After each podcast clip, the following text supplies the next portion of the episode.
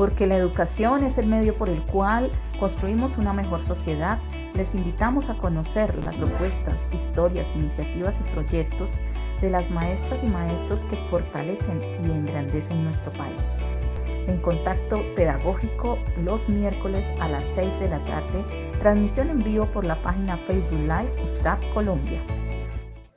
Hola a todos y a todas, los saludamos nuevamente a través de los micrófonos de la Confederación de la Unión Sindical Colombiana del Trabajo en una nueva entrega de Contacto Pedagógico, el espacio de la Confederación que exalta el compromiso de los maestros y maestras del país. Como siempre, les recordamos a todos los trabajadores y trabajadoras que requieran asesoría jurídica por parte de la Confederación de la Unión Sindical Colombiana del Trabajo que se pueden comunicar vía WhatsApp al número que aparece en pantalla 318-275-4217. De igual manera que pueden comunicarse para recibir asesoría y acompañamiento por parte de nuestro equipo interdisciplinar. Hoy estaremos hablando en esta entrega de contacto pedagógico sobre la importancia de la educación musical desde la primera infancia en Colombia como un motor fundamental para fortalecer el pensamiento crítico, permitir que las nuevas generaciones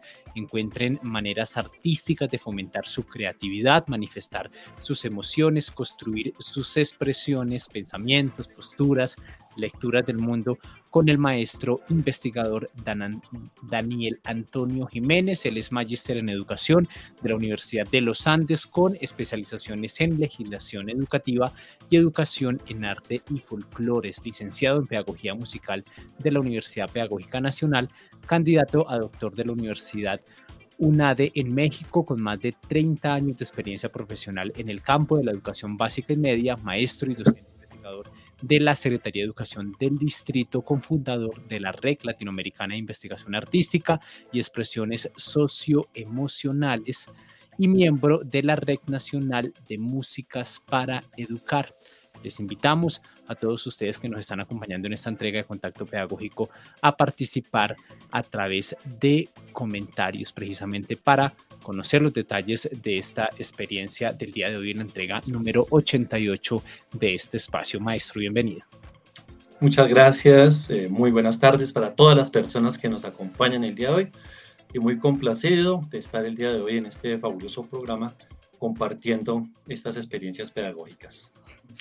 Maestro, usted nos presenta el día de hoy eh, un proyecto que va encaminado a fortalecer en los niños, niñas y adolescentes el pensamiento musical como una herramienta de transformación social y que se implementa al interior de la institución educativa Venecia en la ciudad de Bogotá. ¿De dónde nace precisamente esta iniciativa? ¿Cuándo surgió y cuál fue la necesidad que llevó a que a través de la música se desarrollaran y se implementaran procesos educativos? Muy bien.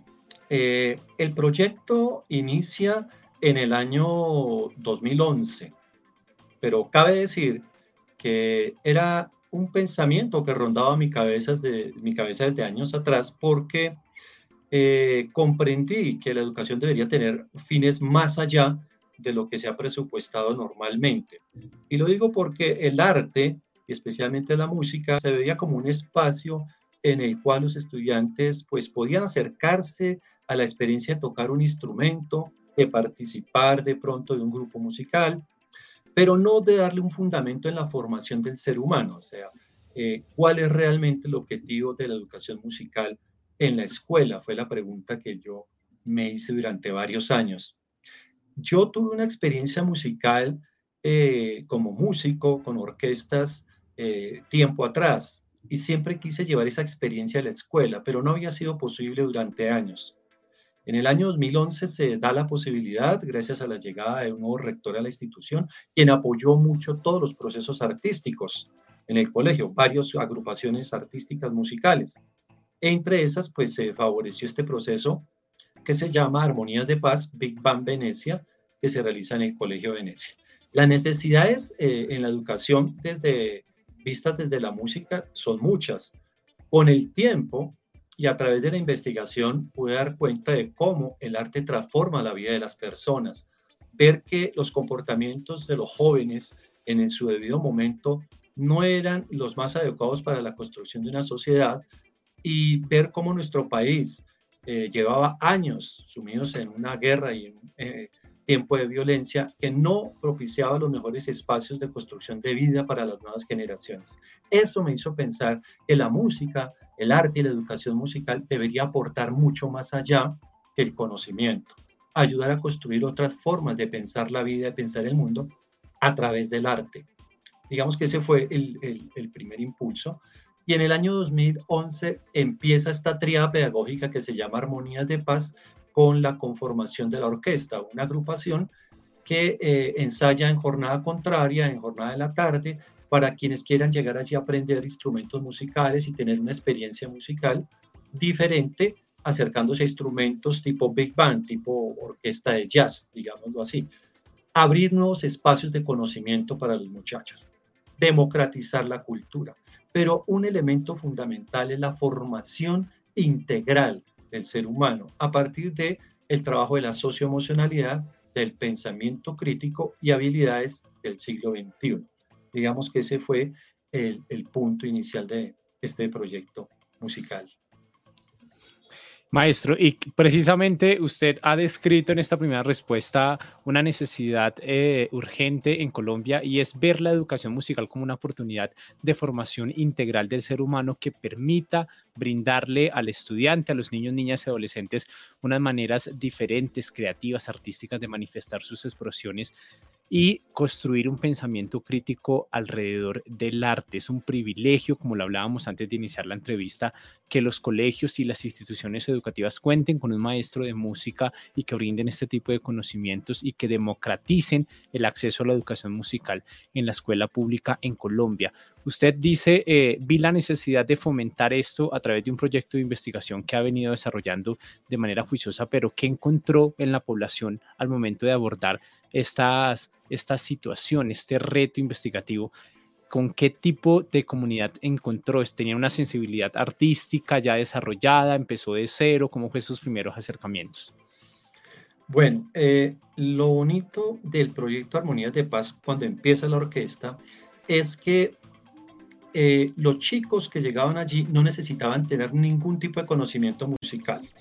Es un espacio tan democrático justamente que permite que cualquier estudiante llegue sin ningún conocimiento de ninguna naturaleza. No necesitan tocar instrumentos musicales. Y lo digo porque la experiencia que yo tuve en mi juventud fue que cuando quise ingresar, por ejemplo, al Conservatorio Nacional de Música, pues ya me exigían unos conocimientos previos. Cuando fui a ingresar a la universidad pedagógica, me exigieron conocimientos previos. De hecho, entrar a estudiar música en la pedagógica al día de hoy es muy difícil. Hay que prácticamente ya ser un instrumentista avanzado. Es la única carrera que tiene unos eh, altos, eh, altas exigencias para poder ingresar. Entonces, ¿dónde se inicia un proceso musical, artístico en el ser humano? Pues tocará hacerlo en la escuela y tocará dar la oportunidad que vaya el que no sabe absolutamente nada de música, porque se acercaban estudiantes que decían, pero es que yo no sé nada de música, no sé tocar nada, ¿para qué voy? Y justamente de eso se trata, dar la oportunidad a que cualquier ser humano se acerque a la experiencia de la música, eso debería ser parte de los objetivos de la escuela, dar oportunidad absolutamente a todos. ¿Qué necesidad vi? Pues muchas, pero observé algo bien bonito. Cuando los chicos llegaron allá a la orquesta en esos años, años 2000, especialmente durante los años 2013, 14 y 15, empezaron a llegar los muchachos con más necesidades, con muchas problemáticas. Y ahí es donde surge un elemento fundamental. Dentro de los objetivos de la escuela deberían estar aquellos de descubrir cuáles son las necesidades del contexto, cuáles son las necesidades reales de los estudiantes. Porque el modelo educativo que ha perdurado en el tiempo y que se ha convertido en un paradigma es llenar de conocimientos a los estudiantes sin siquiera haber analizado cuáles son las reales necesidades de ellos, de sus contextos, el país. Observé entonces que cuando llegaban chicos a la orquesta, muchos venían con problemáticas de toda naturaleza, problemáticas emocionales, familiares, de consumo, de pandillismo. Y eso sí que impulsó muchísimo más a esta agrupación porque estos chicos lograron allí transformar sus vidas a través de esta experiencia musical tan bonita. Son necesidades, que seguramente vemos y sabemos que existen, pero desafortunadamente la escuela no ofrece reales modelos pedagógicos y metodológicas que puedan permitir eh, soslayar este tipo de, dificultades. Eh, por eso consideré tan importante potenciarlo mucho más porque allí llegaban y han llegado muchachos con muchísimo tipo de dificultades emocionales, psicológicas y cosas que uno ni se imagina. Eso es un punto muy importante. Y eso es lo bonito precisamente de la implementación de este tipo de proyectos que democratiza y le da la oportunidad a los niños, niñas y adolescentes y a la familia y la comunidad educativa en general de eh, sensibilizarse a través de la cultura y a través de la música. Maestro, ¿es lo mismo enseñar música que formar músicos? ¿Cómo ha sido ese desafío? Buenísima esa pregunta.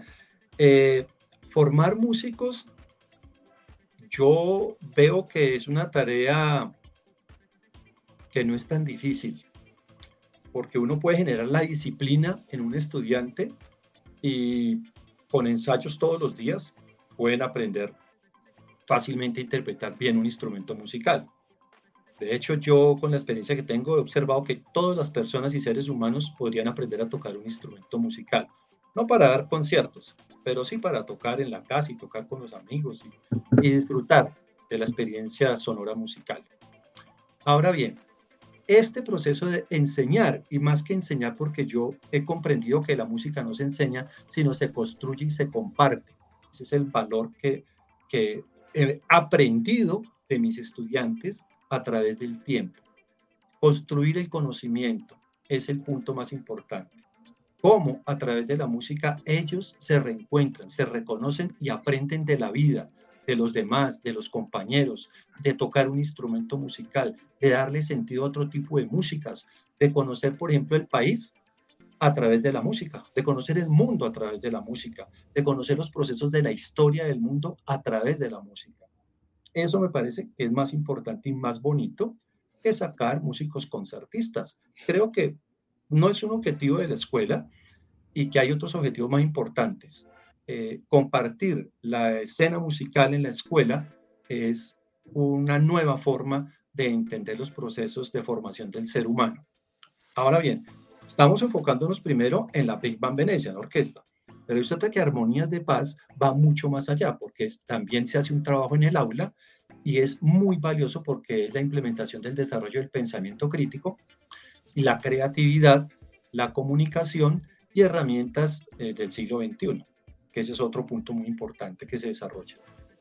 Me gustaría que ampliáramos en lo que acaba de decir y hiciéramos énfasis precisamente en las oportunidades interdisciplinares que permite la educación musical en la escuela. Usted nos dice es una oportunidad para realizar un recorrido por el país, para conocer la cultura, la historia, porque la historia se ha documentado a través de las diferentes expresiones artísticas y musicales. Inclusive nosotros acá en este espacio los sábados a las 5 de la tarde eh, los compañeros tienen un programa de radio salsa, como a través de la salsa se han contado las historias, las necesidades del mundo del trabajo. Eh, ha sido un género musical que ha servido para protestar, para manifestar, para documentar, para construir, para transformar. ¿Qué tanto nos estamos perdiendo los maestros y maestras y las instituciones educativas en no ver la educación musical como una herramienta de transformación? Exactamente lo ha descrito como es. ¿Qué hacemos nosotros en el colegio con los estudiantes de los grados superiores noveno, décimo y undécimo? A través de la música desarrollamos habilidades del pensamiento crítico. ¿Cómo? Analizando canciones. Muchas canciones, especialmente en el ámbito latinoamericano, han sido construidas contando la historia.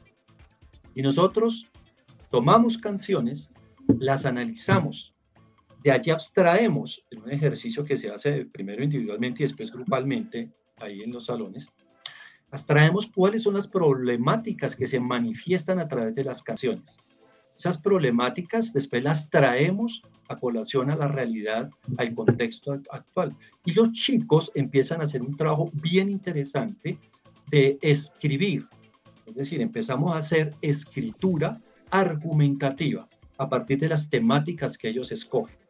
Entonces, allá han surgido una cantidad de temáticas en el análisis de canciones, como por ejemplo el racismo, el machismo, la inclusión, Bueno, una cantidad de temáticas y esas temáticas hace que el estudiante empiece a analizar la realidad de sus vidas, del mundo, del país y de la historia. Conocer la historia a través de la música, pues es una, forma de aprender más bonito, ¿no? Y ha sido un reto porque eh, convencer a los estudiantes que ellos tienen la capacidad de argumentar y desarrollar el pensamiento crítico desde la música, eh, al principio no fue tan fácil, pero después lo logramos Finalmente, ¿qué pasa con ese proceso? No solamente analizamos canciones. Después de eso, ellos escogen temáticas de su realidad familiar, del contexto del barrio, de la ciudad, del país, y a partir de las temáticas tienen que ellos encontrar la forma de unir un arte musical a través de una composición musical con un nuevo mensaje de cómo yo puedo resolver una problemática a través de una canción o proponer resolver problemáticas a través del arte. Entonces ellos se vuelven compositores, les componen canciones, ya se han compuesto más de 170 canciones durante 6, 7 años y estas canciones además se escriben musicalmente y se hacen los arreglos y la orquesta los interpreta en el Festival de la Canción Veneciana.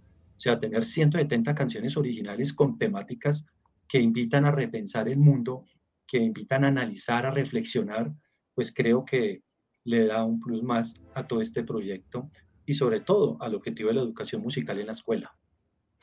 Maestro Daniel, y para cumplir precisamente el objetivo de la educación musical, ¿usted considera que el tiempo curricular es suficiente, lo que estipula el modelo educativo que tiene que compartir precisamente en muchas oportunidades la educación musical con otras áreas tan importantes como la educación artística y se reduce a dos horas a la semana, quizás un poquito más.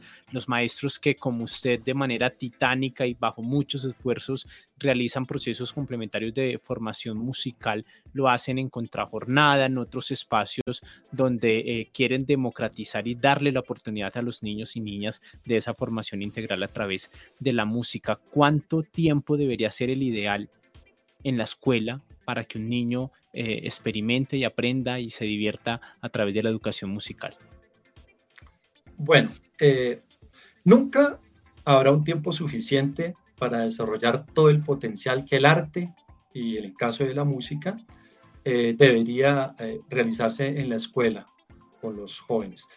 Yo creo que los programas curriculares en las instituciones y, por demás lo que plantea también el Ministerio de, Educación, tiene unas grandes falencias porque todavía no se ha comprendido cómo debería ser realmente el desarrollo educativo en la escuela.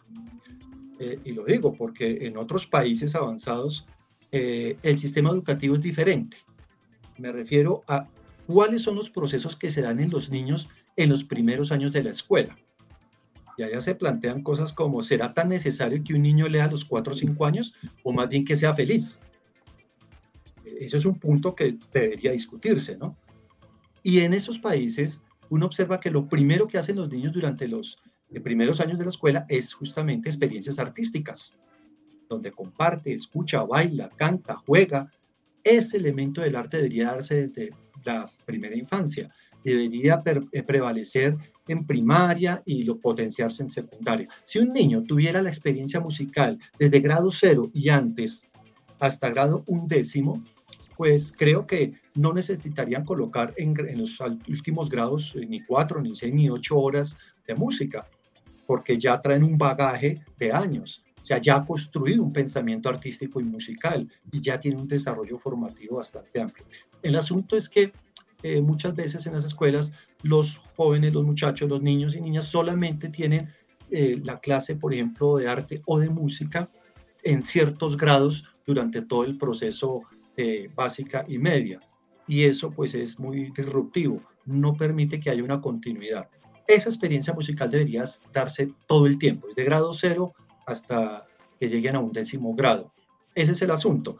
Ahora, implementarlo a cuatro o seis horas, pues creo que no. El asunto es cómo esas dos horitas a la semana son muy productivas. ¿Qué hacer para que esas dos horitas sean muy productivas? Y por eso sí es importante abrir otro espacio para que aquellos estudiantes que realmente quieren una formación más específica en instrumentos musicales puedan ir a ese espacio. Por ejemplo, en jornada contraria. que fue lo que yo planteé. Creo que eso le da mayor impulso al arte musical.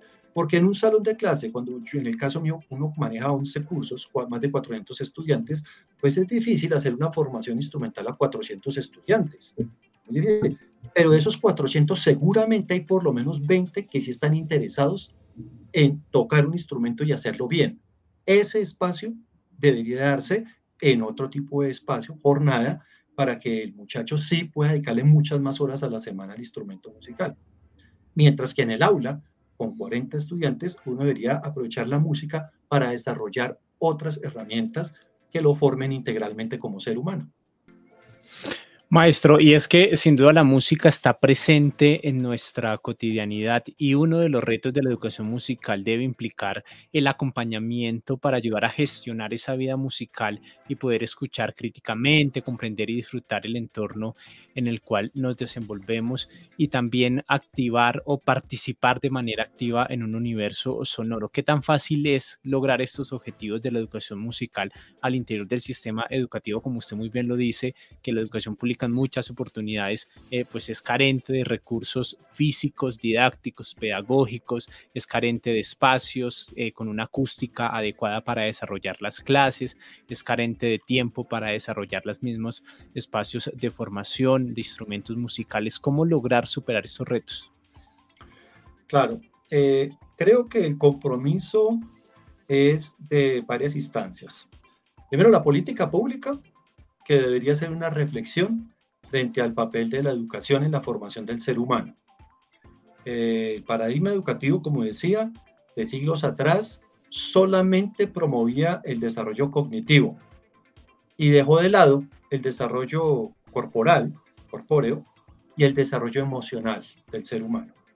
Eh, eso, es, eso es grave porque eso se traduce después en una sociedad muy conflictiva, una sociedad donde difícilmente eh, hay cohesión.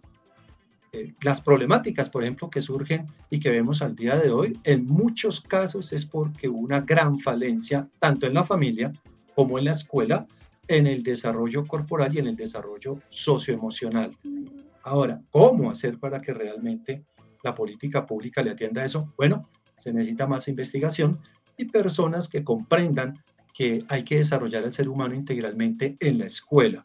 No necesitamos copiar eh, otros sistemas educativos que hay en el mundo. Tenemos la capacidad de hacer nuestros propios sistemas. Y creo que a veces no se trata de, tan, de, más dinero, eh, sino se trata de tener voluntad. ¿Voluntad en quién? En los maestros, en los directivos, porque a veces las directivas de las instituciones de los colegios deciden dando prevalencia, lógicamente, al desarrollo cognitivo. No es que haya que retirarlo ni nada por el estilo sino hay que comprender, ¿cierto?, que el ser humano es multidimensional, que es sistémico. Y ese es el orden principal para poder fomentar un currículo diferente que permita desarrollar plenamente al ser humano. En el caso del arte musical, mire, la música, y lo dicen las investigaciones, uno las encuentra por donde quiera, porque eso sí que se han dado tarea a buscar cuáles son los beneficios del arte musical para el ser humano y encuentra uno, por ejemplo, desde la neurociencia, cómo la música promueve todo el sistema neural del ser humano, cómo se desarrolla el cerebro, cómo desarrolla los dos hemisferios, ¿cierto? Cómo activa la dopamina y otra cantidad de glándulas y elementos y sustancias que el cuerpo necesita y el ser humano para vivir mejor, para desarrollarse plenamente, para potenciarse. Desafortunadamente en la escuela parece que eso no se atiende, no se ha tenido en cuenta y quienes hacen política pública pues no han hecho la investigación o desatienden ese tipo de investigaciones. Por ejemplo, las pruebas estandarizadas. Las pruebas estandarizadas siguen midiendo lo mismo. El desarrollo cognitivo y no más. Nunca están evaluando la parte socioemocional y corpórea del ser humano. Y es grave, grave porque solo atienden a una parte, una pequeña parte del ser humano. Entonces, sí hay que hacer una reforma educativa mucho más amplia eh, de lo que vive la, educación pública. Pero yo he encontrado colegios, por ejemplo, eso es curioso, colegios privados en donde sí el modelo ha cambiado notoriamente y desarrollan más esos aspectos corpóreo y socioemocional sin dejar de lado lo cognitivo. Y, y uno ve realmente avances significativos en esos modelos educativos que implementan en ciertos colegios privados. Desafortunadamente, estamos, parece que, lejos de que la, educación pública llegue a esas instancias. Ojalá eh, lográramos hacer comprender a los encargados de la política pública en la importancia de darle una mirada y romper esos paradigmas, ese sistema de creencias que realmente no le aporta mucho, no solo a la educación, sino al avance de la sociedad. Ese es el problema. Sin duda nos estamos perdiendo grandes cosas por no eh, identificar el valor pedagógico que tiene la educación musical al interior de la escuela pública. Maestro, Daniel, usted hace pocos segundos nos comentaba de grandes retos que tenemos inicialmente en los procesos de formulación e implementación de la política pública para fortalecer la existencia de la educación eh, musical al interior de las escuelas públicas en todo el territorio nacional. Y también nos comentaba que se debe fortalecer el compromiso de la comunidad educativa, de los directivos docentes que están tomando las decisiones al interior de las, eh, de las aulas para priorizar precisamente la educación musical y el compromiso que tenemos que tener todos los maestros y maestras del país para fomentar esto de manera interdisciplinar. Y ahí en este último reto quería preguntarle qué tanto tiene que saber un docente de música para poder enseñar música, porque genera mucho temor afrontar precisamente unos proyectos de educación musical cuando uno no tiene grandes conocimientos o sus conocimientos son absolutamente mínimos sobre esta disciplina. Bien, bueno, hasta donde yo sé, eh, los profesores de música, por lo menos en la Secretaría de Educación, pues somos licenciados en pedagogía musical. Eh, creo que la gran mayoría, la, gran mayoría. Eh, siendo uno licenciado en pedagogía musical, tiene un, generalmente un vasto conocimiento en música, por lo menos uno toca dos, tres instrumentos musicales, generalmente uno interpreta más instrumentos musicales. Entonces, creo que los maestros de música, por lo menos en la ciudad de Bogotá y muchos en el país, eh, tienen bastantes conocimientos musicales. El asunto es que no tenemos, digamos, el conocimiento pedagógico, metodológico que se requiere para atender a las nuevas necesidades, a las necesidades del siglo XXI, a una escuela nueva, a una nueva generación que mira el mundo de otra forma, ¿cierto? Por ejemplo, las tecnologías. ¿Cómo nosotros podemos utilizar la tecnología a favor de la enseñanza musical y no en detrimento del desarrollo del ser humano? ¿Cómo logramos nosotros aprender a interpretar el contexto y la necesidad de una comunidad para llevarla a la pedagogía del aula? Esos son asuntos que no nos los enseñan en la universidad en el pregrado. Uno los tiene que descubrir con el tiempo y uno termina realmente reaprendiéndose totalmente. El maestro lo que necesita es, además del título de licenciado, ser un investigador permanente. Vamos a apostarle a investigar continuamente, si no, no, no transformamos. ¿Por qué me interesé yo por transformar? Realmente yo sentía que estaba enquilosado, me estaba aburrido de venir haciendo lo mismo. Una educación en contenido, sí, interpretar unas melodías, aprender unos conceptos musicales, no significa que no lo hagamos. Nosotros seguimos viendo conceptos musicales, aprender a leer partitura, a tocar instrumentos, a cantar, pero aprender a componer, pero sobre todo a leer el mundo, a leer el contexto, a darle sentido al arte musical, a darle sentido a componer una canción, una letra de una canción, a tener criterio, a desarrollar pensamiento crítico, a argumentar, a ser creativos, comunicativos, a trabajar en equipo. Todas esas herramientas son fundamentales para que veamos eh, el, aprendizaje musical en la escuela de otra forma, para que se transforme. Ahora, el conocimiento musical se puede adquirir fácilmente. Todos los contenidos se pueden aprender porque uno en, las plataformas encuentra todos los contenidos. O sea, uno no, ya hoy en día no se necesita ir a la escuela para aprender a tocar guitarra. Buscas ahí en YouTube y hay cualquier cantidad de maestros que te enseñan a tocar guitarra, cualquier instrumento musical. Entonces, esa es la pregunta. ¿Será que la escuela debería hacer lo mismo? No, justamente cuál es el papel de la escuela entonces, ¿cierto? Para la formación íntegra del ser humano. Y por eso yo sigo insistiendo en que hay que romper paradigmas y analizar y ver y leer las nuevas necesidades de las comunidades, el nuevo contexto, como es la escuela del siglo XXI. ¿Qué le puede ofrecer la escuela a los jóvenes, a los muchachos, a los niños? y a las comunidades, porque no es solamente el aula, son las comunidades, porque eso va a redundar más allá del, del, aula. Esos son retos. Son grandes retos, maestro Daniel, y tienen muchos más retos precisamente los docentes eh, que al interior de sus comunidades no cuentan con un compañero eh, licenciado en educación artística o por lo menos licenciado en música, porque pues en Colombia ni siquiera el 1%, infortunadamente, los maestros de la educación pública son músicos. ¿Qué recomendaciones le puede usted dar a un docente de una región apartada del país, a un docente de básica primaria como yo, que no tengo conocimientos amplios ni formación musical, ni mucho menos competencias pedagógicas para la enseñabilidad de la música, pero que identifique la importancia de educar a través de la música. ¿Qué le podemos decir a sus docentes? ¿Cómo pueden iniciar? Que no tienen herramientas en muchas oportunidades tampoco.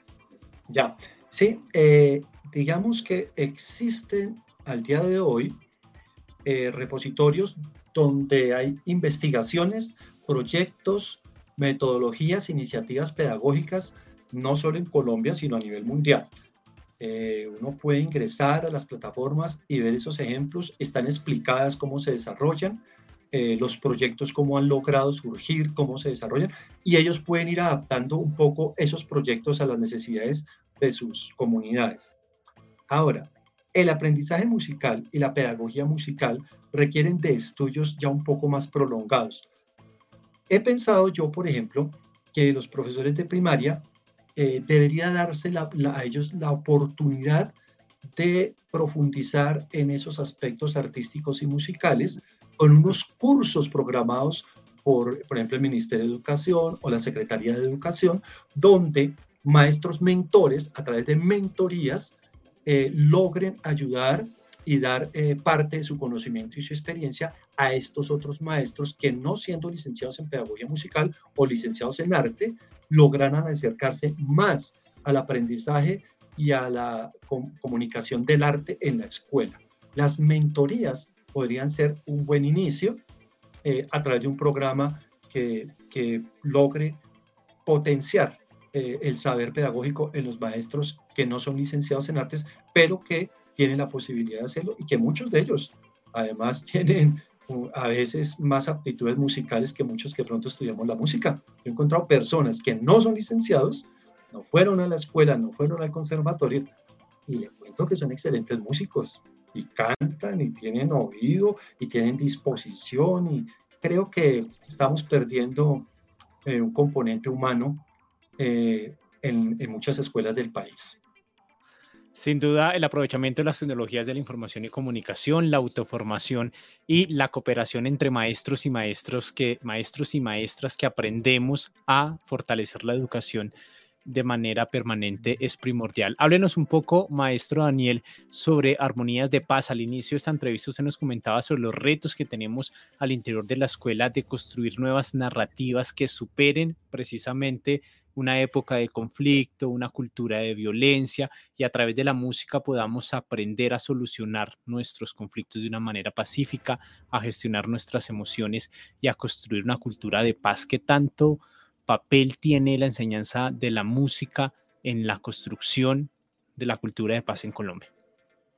Sí, precisamente cuando yo inicio este proceso de armonías de paz, Colombia estaba pasando por un proceso y era si se le iba a apostar a un acuerdo de paz en este país o no. Y yo no entendía cómo había personas que todavía consideraban que no había que hacer acuerdos de paz.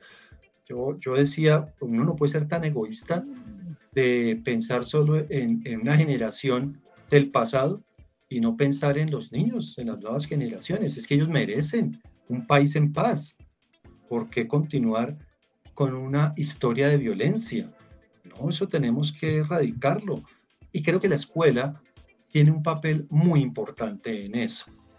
Y, mi idea surgió fue, bueno, ¿cómo desde la música le puedo aportar a la construcción de paz para este país con las nuevas generaciones? ¿Cómo hacer para que las nuevas generaciones comprendan su papel humano, social, cultural en una nueva Colombia? en un nuevo país. Eso es un reto. Y yo pensando, pues una vez no va a ser verano, ¿no? Eh, pero con algo hay que empezar, con algo hay que empezar. Yo creo que hay que apostarle, hay que apostarle a eso. El, concepto, digamos, de la música en las comunidades, pues es, es, un concepto que permite cohesionar porque además une a la gente y es parte de la cultura. En cualquier lugar de Colombia, en cualquier comunidad, uno encuentra que la música, el arte en general, une a las comunidades. Y si une a las comunidades, pues deberíamos aprovechar ese elemento que une, que cohesiona, para formar en una nueva cultura de paz, en una cultura de ciudadanía. Y creo que eso, eso deberíamos repensarlo en las escuelas. Ahora, eh, ¿por qué es importante el elemento del el desarrollo socioemocional del ser humano? Que fue algo que comprendí mientras desarrollaba esta iniciativa con el tiempo y con los años.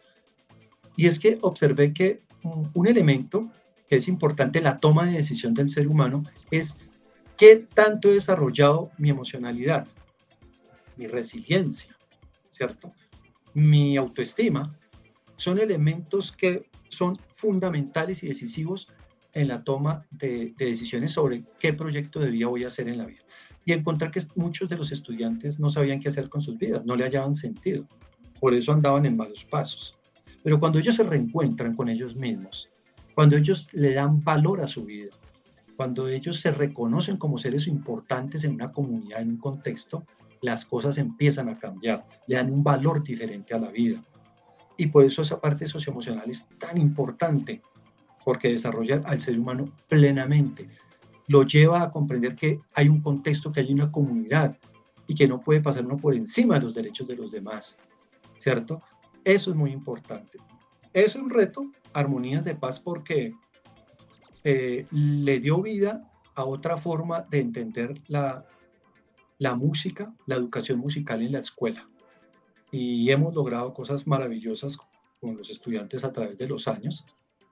Y creo que, que ha sido muy importante, especialmente para mí, porque también transformó mi vida como maestro y me volvió un poco más investigador, más lector, eh, más preguntón. Y eso es muy importante, porque los muchachos, los niños aprenden también eso, a ser más preguntones.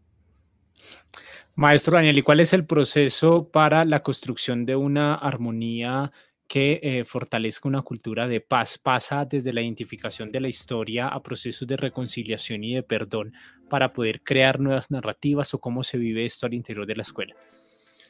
Bueno, es importante que primero ellos reconozcan cuáles son sus problemáticas eh, sociales, familiares, personales del contexto, que identifiquen ese tipo de problemáticas, que la reconozcan, por ejemplo, en expresiones artísticas, como es el caso de la música, a través de esas canciones que, eh, por, eh, por, ejemplo, en, Latinoamérica han sido muy dicientes esos ejemplos cómo a través de, del arte musical se expresaron las realidades, historias de lo que estaba sucediendo en su debido momento, especialmente en la década del 60 y del 70. Eso hace que la gente tome conciencia. Tomar conciencia es importante, es el primer paso. Se reflexiona después frente a esas problemáticas desde el arte y eso permite que después los chicos, analizando su contexto, su realidad y sus problemáticas, empiezan a dar soluciones. Ellos discuten cómo sería una solución para una problemática y lo hacen en conjunto. Ellos mismos a través de todo este proceso lo logran. Y después de dar soluciones, o por lo menos plantear algunas soluciones, expresarlo a través del arte musical, del arte sonoro. La escuela debería un poco más preocuparse por desarrollar elementos que son fundamentales para la vida, el pensamiento crítico, la argumentación, el análisis, ¿cierto? Y la proposición. No solo encontrar un problema, sino proponer soluciones, porque cuando uno se queda solamente criticando el problema, pero no plantea soluciones, pues viene a ser más parte del problema que de la solución. Entonces hay que empezar a buscar soluciones, plantear nuevas formas de entender el mundo y qué mejor que hacerlo a través de la música. Maestro Daniel, cuando nosotros escuchamos estas experiencias tan inspiradoras y los resultados y el impacto que ha tenido esto de manera positiva en las comunidades educativas para la construcción de sociedades más justas y más dignas, siempre nos gusta preguntar cuáles han sido esos desafíos, las cosas que no salieron como se planearon, lo que no es tan chévere y que en muchas oportunidades cuando compartimos estas experiencias tan gigantes y tan necesarias al interior de la sociedad colombiana ocultamos por, eh, por temor a la crítica o porque es más fácil contar lo positivo que lo negativo. En su caso, en esta experiencia, ¿qué ha sido lo difícil? que muchas veces nosotros lo guardamos allí, pero en este espacio es muy importante para eh, decirle a muchos maestros y maestras que también están superando este tipo de dificultades, que la perseverancia es lo que permite precisamente la transformación de la sociedad. Bueno, hay un elemento fundamental y es que debemos creer en nosotros mismos. Mire que los maestros a veces nos damos palo y rejo, nos damos mucho y no creemos en nosotros mismos. Nos acostumbramos a hacer cosas a veces buenas y tan diferentes que creemos que eso es lo normal. Yo he conocido y tuve la oportunidad a través de, del IDEB, eh, con un trabajo muy bonito que, que se ha realizado desde allí, sobre, mm, a través de las mentorías, eh, un programa muy bonito que es Maestros y Maestras Inspiradores, eh, cómo hay maestros que realizan unos proyectos artísticos fabulosos, en todas las áreas, ¿no? Pero hablo por lo que conozco, que es la parte artística, fabulosísimos. O sea, unos maestros que realizan unos procesos maravillosos, pero a veces parece que ellos no lo creen que es así y en sus escuelas no lo creen. Es los mismos colegas, como no creen, parece que no creyeran que se está haciendo algo diferente. Entonces hay que creer en nosotros. Primero debemos creer. Eh, el apoyo, el apoyo de las instituciones de los directivos es fundamental. Hay instituciones donde el apoyo de los directivos es casi nulo. A veces no han comprendido y creen que eso no es tan importante y ellos siguen enfatizando solo en la parte del desarrollo cognitivo, ¿cierto? Desafortunadamente es así. Entonces, el, el problema es cómo hacemos para cambiar los paradigmas en los directivos, en los compañeros docentes, en las comunidades. Eso es un reto grandísimo, grandísimo, ¿cierto? Yo intenté hacer este trabajo durante tiempo atrás y nunca tuve el apoyo, nunca tuve el apoyo. Eh, tuve experiencias muy negativas de algunos directivos frente a eso, porque consideraban que eso no era importante, o sea, que no valía la pena. Entonces es muy difícil luchar contra eso pero la perseverancia y la constancia deben ser realmente el estandarte de quienes deseen transformar las comunidades y sobre todo su práctica pedagógica, su práctica en, el aula. Hay que insistir, persistir, resistir y volver a insistir, que es lo que yo he hecho durante años y, y lo hemos logrado, lo hemos logrado. No ha sido fácil. Esos son retos bonitos, interesantes, son chéveres. Y uno lo ve, es cuando llegan los reconocimientos. Cuando llega todos esos reconocimientos, uno dice, estamos haciendo las cosas bien, vamos por buen camino. Eso es lo importante. Hay que insistir. Y sin duda, eh, los artistas en Colombia han desarrollado infortunadamente por la necesidad esas habilidades de resistencia porque históricamente no han recibido el apoyo que merecen para el desarrollo de sus iniciativas. Para ir cerrando, maestro Daniel, le quiero comentar que nosotros desde la Confederación de la Unión Sindical Colombiana del Trabajo le apostamos a la transformación de la educación a través de la participación en la formulación de la política pública y siempre en este espacio le preguntamos a los maestros y maestras que de manera generosa nos acompañan desde su experiencia, desde su conocimiento, desde su trayectoria, cuáles consideran que son las transformaciones en materia de política pública para lograr precisamente fortalecer los procesos de educación y de investigación al interior del aula que lleve a apostarle, en este caso, a la educación musical como una herramienta transformadora. Claro, Mira, eh, yo planteaba eh, ya minutos atrás que eh, hay que transformar el pensamiento del sistema educativo en Colombia en muchos aspectos. Eso no se hace de la noche a la mañana, pero creo que hay que iniciar un camino, hay que iniciar un camino de transformación. Es comprender realmente cómo debería ser la educación del siglo XXI para un país como Colombia. ¿cierto? Como Colombia. No puede ser una educación estandarizada. Colombia es multicultural, ¿cierto? Pluriétnica y en una cantidad de elementos diferenciadores, que puede tener elementos metodológicos parecidos, pero no podemos seguir en una educación basada en contenidos. Eso está mandado a recoger. Eso debería cambiar radicalmente y debería apostarse a cómo se desarrollan habilidades para la vida. Debería ser la escuela eso, desarrollar habilidades para la vida. Y creo que dentro de esas habilidades, pues como hablo y como lo he dicho, es que hay que ver que el hombre, el ser humano es multidimensional. Entonces, uno, empezar a plantear una nueva eh, educación del siglo XXI. Dos, los maestros. Eh, maestros que en pregrado ven contenidos, pues, ¿qué van a, replicar en la escuela? Pues más contenidos. Hay que replantear todos los currículos y eh, las redes académicas que se dan en las, en las universidades, ¿cierto? Respecto a cuáles son sus objetivos. ¿Qué plantean los programas curriculares y los programas de investigación, la red de investigación, los grupos de investigación en las universidades, por lo menos en las licenciaturas, en la formación de maestros, porque yo veo que parece que es nulo lo que está pasando con el análisis de la realidad y el contexto del país, salvo, supongo, que en áreas como las ciencias sociales, de pronto sí se hace una mirada del contexto de, la realidad del siglo XXI, pero en el resto de áreas creo que no parece, no parece eso. Replantear entonces también entonces, los currículos en las escuelas, en los pregrados, en las universidades y hay que formular también una permanente actualización de los maestros, de los docentes, donde siempre haya procesos de investigación y de innovación. Hay que realizar procesos de innovación y de investigación permanente, permanente. Eh, no puede ser que un maestro se gradúe del pregrado y, y, si acaso con el tiempo de los años va a ser una, una especialización, una maestría, muchas veces eh, porque es una necesidad de ascender en el escalafón. Eh, mm, creo que no. Creo que el devenir de la educación debe ser un permanente ejercicio de investigación en el aula, de innovación en el aula, de procesos en los cuales haya redes donde se comparta el conocimiento, donde haya proyectos continuos en todas las áreas, eso es transversal. Es otra forma de ver la, la educación y creo que transformar eso pues tomará tiempo, ¿no?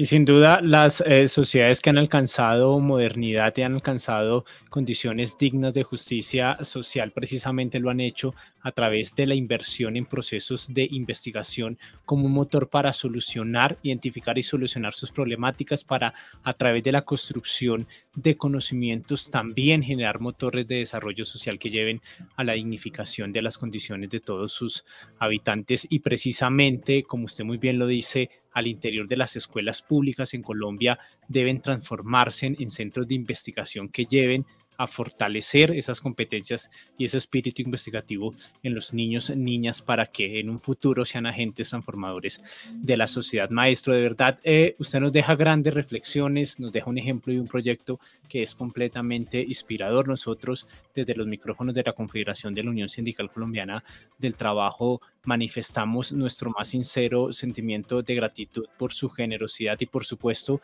por permitirnos a través de este proyecto, a través de estas entrevistas a maestros y maestras que construyen sociedades más justas y más dignas, poder documentar su experiencia y sobre todo conocer sus amplios conocimientos, no solamente en materia musical, sino también de la realidad de este país y cómo a través de la educación se puede transformar no solamente la política, sino también la sociedad.